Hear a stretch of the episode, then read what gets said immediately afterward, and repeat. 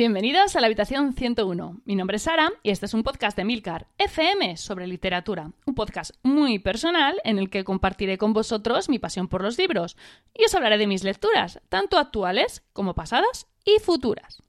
Bueno, hola a todos y todas. Hoy os traigo un libro que me recomendasteis en el canal de Telegram, me lo recomendó concretamente RFOG, y que me ha gustado muchísimo. Se trata de una colección de relatos cortos titulada Axiomático. Son en total 18 relatos, unas 350 páginas, en las que se plantean pues, ideas de lo más interesantes.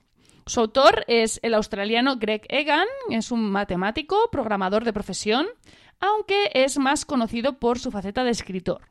Ojo porque Egan escribe ciencia ficción dura, ¿vale? Eh, aunque este libro en concreto a mí no me ha parecido que se explaye excesivamente en este aspecto, sí que he leído que sus otras novelas son bastante más técnicas y científicas. Entiendo que aquí, como estamos en una colección de relatos cortos, pues la limitación del formato hace que el autor eh, se tenga que controlar ¿no? y no pueda desarrollar el contenido más científico. Aunque también os digo, las, las, breves pinceladas que da son una pasada. De hecho, casi te deja con ganas de que, de que lo desarrolle un poquito más. Bueno, me ha fascinado cómo en los relatos de este libro el autor consigue mezclar la ciencia ficción con ideas filosóficas, con dilemas morales. Además, eh, se nota que viene de la ciencia ficción dura porque, aunque ya os digo que no profundiza demasiado ni se entretiene con, con explicaciones científicas más de lo necesario, ¿vale? Porque sí que las da, pero no se vuelve loco. Sí que es verdad que se nota esa faceta del autor y consigue convencer al lector. De hecho, hay alguna cosilla eh, sobre todo en términos biológicos, que, he consultado con Carmela de bacteriófagos y me ha dicho que no es posible, pero a mí me tenía comprada totalmente en el libro y yo me lo creí de, principio a fin. Pero bueno, eso lo habléis ya con ella. Bueno, en este recopilatorio se incluyen eh, relatos de, este escritor que han sido publicados en distintos medios durante los últimos 20 años, ¿vale? Que es un, un dato que me ha sorprendido porque no se percibe la lectura. O sea, Quiero decir, normalmente en un periodo tan largo de tiempo debería notarse un cambio en la forma de narrar del autor, un, salto de calidad, no sé, algo, ¿no? que se perciba que ese autor ha ido evolucionando, que han pasado 20 años de escritura. Pero no, el nivel de los relatos de Egan es bastante equilibrado y la verdad es que para bien. En total, como os decía al principio, son 18 relatos con temas de todo tipo. Tenemos el libre albedrío, manipulación genética, conciencia, sentimientos, identidad, vamos, un poco de todo. No es un autor que se limite a la ciencia ficción, aunque en ese campo tiene ideas verdaderamente brillantes y desde luego no defrauda. Pero es que además tiene ese puntito extra, ¿no? Como si realizara una escritura a dos niveles. En muchos de los relatos es fácil ver un segundo nivel en la trama, algo que va más allá de lo que a priori el autor está contando. Es como un relato dentro del relato. Son muchos relatos y obviamente no os puedo hablar de todos, pero sí que os quiero hablar de algunos de mis relatos preferidos. Y para ello pues voy a seguir el propio orden del libro, que creo que es lo más cómodo. Bueno, voy a empezar por El diario de 100 años luz, que eh, va a partir de una idea que a mí me parece muy inquietante, ¿no? ¿Qué sucedería si todos tuviéramos un diario escrito por nuestro futuro yo en el que se contemplaran todas nuestras decisiones y momentos vitales. O sea, si supiéramos cuándo, cuándo nos vamos a enamorar, cuándo vamos a morir, cuándo vamos a darle el primer beso a nuestra futura pareja. ¿Tendríamos libre albedrío? ¿Tomaríamos las mismas decisiones que aparecen escritas en el diario? ¿Y cómo influiría esto a, a nivel global? ¿no? Como veis, es una idea de lo más fascinante. Y es que además eh, está magníficamente desarrollada. Vamos, este a nivel de desarrollo para mí es de, los mejores de, todo el libro. Es una, pasada, ¿no? Voy a seguir con Eugene, que es un relato en el que el autor filtrea con la manipulación genética. Eh, me acordé mucho, como os decía, de Carmela García, de hecho lo hablé con ella, y del podcast que hizo sobre Crips en bacteriófagos. La idea de partida no es muy innovadora, ¿vale? Porque es un tema que se ha tratado mucho en ciencia ficción, pero Egan le da eh, con su varita mágica y lo convierte en algo completamente distinto. El dilema moral va a cobrar una nueva dimensión y es que para colmo va a conseguir resolverlo eh, con una maestría pasmosa. O sea, es que a mí me dejó alucinada cómo resuelve este relato. La frase final es para enmarcarla, es una forma más que redonda de, de terminar esta historia. Axiomático, que es el relato que da título al recopilatorio, podría ser perfectamente un capítulo de Black Mirror. Egan nos va a proponer una tecnología de lo más interesante, sobre todo por las implicaciones morales que tiene, ¿vale? Va a ser una especie de chip que se inserta en el cerebro y que es capaz de modificar durante un tiempo que se elige previamente cosas tan básicas como tus creencias religiosas o como tu ética, ¿no?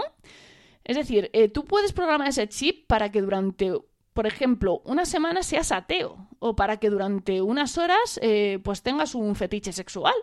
Es una idea eh, de lo más interesante que además se, explora desde uno de los casos que podrían considerarse más controvertido.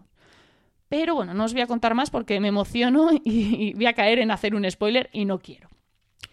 La caja de seguridad que posiblemente sea la historia que más me ha fascinado de todas. El protagonista es un tipo sin nombre, aunque esa no será su única carencia, ¿vale? En realidad esta persona no tiene nombre, pero tampoco tiene cuerpo, no tiene pasado y no tiene una historia. Cada día despierta en un cuerpo con un nombre distinto, con una vida diferente, una vida a la que debe aprender a adaptarse, al menos durante ese día. La verdad es que la historia es brillante de principio a fin.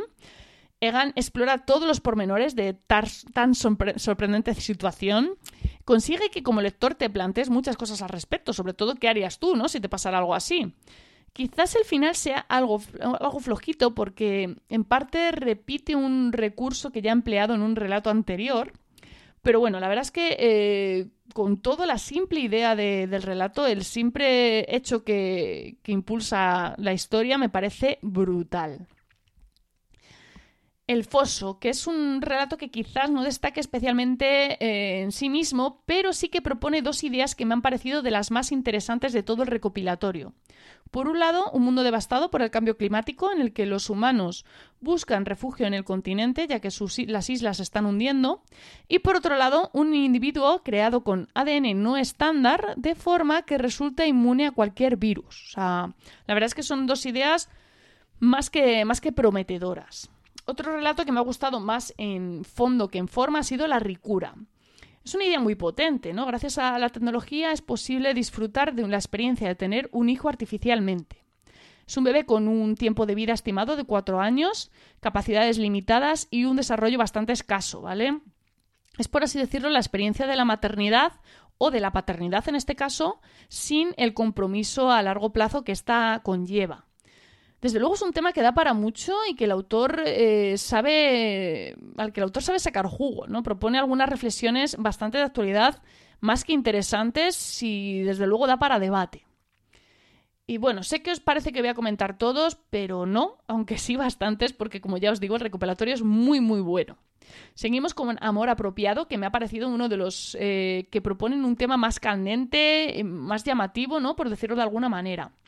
Imaginad un futuro en el que es posible reemplazar un cuerpo deteriorado o herido por completo, haciendo uso de otro que es creado para tal fin eh, mediante un vientre de alquiler y bueno, un proceso de potenciación del crecimiento, por llamarlo de alguna manera. Bueno, pues Egan no se queda ahí. Además incluye un trasplante de cerebro. Y como todo el proceso de crear este cuerpo artificial, bueno, tampoco es artificial, pero bueno, este clon, por, entre comillas, ¿no? Eh, se plantea una cuestión, ¿no? Que es ¿qué hacemos con el cerebro? Porque hay que conservar un cerebro humano durante unos dos años que lleva este proceso. Bueno, pues lo que nos propone es el dilema de ¿llevaría durante dos años el cerebro de un ser muy querido para mí dentro? O sea, es una vuelta de tuerca bastante impactante a la gestación subrogada y bueno, más cosas que tampoco quiero contar por no pasarme de spoilers, que creo que ya he hecho alguno. Bueno, tampoco, ¿sabes? Esto sale al principio del relato. Es mejor leerlo, desde luego. Y ya llegando al final del libro nos encontramos con El virólogo virtuoso, quizás uno de los relatos que más nos van a impactar debidas las circunstancias actuales.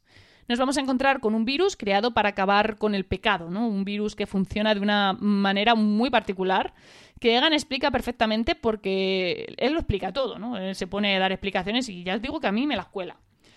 Yo, que no tengo ni idea de, nada de esto, no sé hasta qué punto es viable. Para ello ya os digo que para mí la referente es Carmela García de Bacteriófago y yo dirigiría mis preguntas a ella. Bueno, el caso es que este virus se activa o se contagia, no sé muy bien cómo definirlo, cuando alguien mantiene relaciones con una persona que no es su pareja habitual. O sea, castiga la promiscuidad y el adulterio. Es un virus que, por supuesto, es mortal y además que actúa como súper rápido, ¿no? Es eh, muy interesante lo que plantea, cómo lo plantea. Eh, y es que es algo que me fascina de estos relatos, ¿no? Que en muy poco espacio él consigue analizar los detalles más pequeños, ¿no? Es una pasada.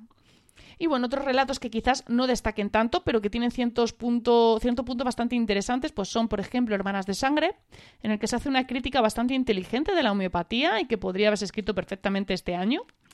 La caricia, que en cierto modo me recordó a la novela de Somoza, de la que os hablé hace tiempo, Claré la penumbra.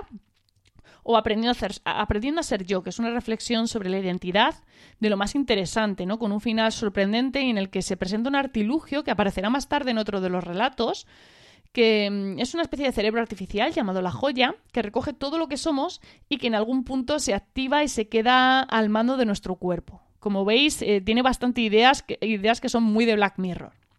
Bueno, ya os digo que el recopilatorio es una pasada, no tiene desperdicio alguno, merece muchísimo la pena leerlo, prácticamente todas las historias me han encantado. Algunas es verdad que es un poquito más floja, pero vamos, es que simplemente porque el listón está tan por las nubes que es que en algún punto tenía que cortar. Y bueno, y otro puntito extra, ¿vale? A lo largo de todo el libro, hasta en prácticamente todos los relatos, es posible encontrar referencias a clásicos de la ciencia ficción. Es que se nota que Egan es un apasionado del género y si vosotros como yo también lo sois, pues vais a, a disfrutar de este pequeño guiño. Bueno, Muchísimas gracias por el tiempo que habéis dedicado a escucharme. Espero que os haya gustado el capítulo de hoy y que os animéis a leer esta joyita de, la ciencia ficción. Tenéis los medios de contacto y toda la información y enlaces de este capítulo en emilcar.fm barra habitación 101. Y si os apetece charlar un rato sobre libros, os espero en nuestro canal de Telegram t.me barra habitación 101, donde veis que se hacen grandes recomendaciones y que no siempre soy yo la que os pone libros en la lista de lecturas. Leed mucho y recordad, nos encontraremos en el lugar donde no hay oscuridad.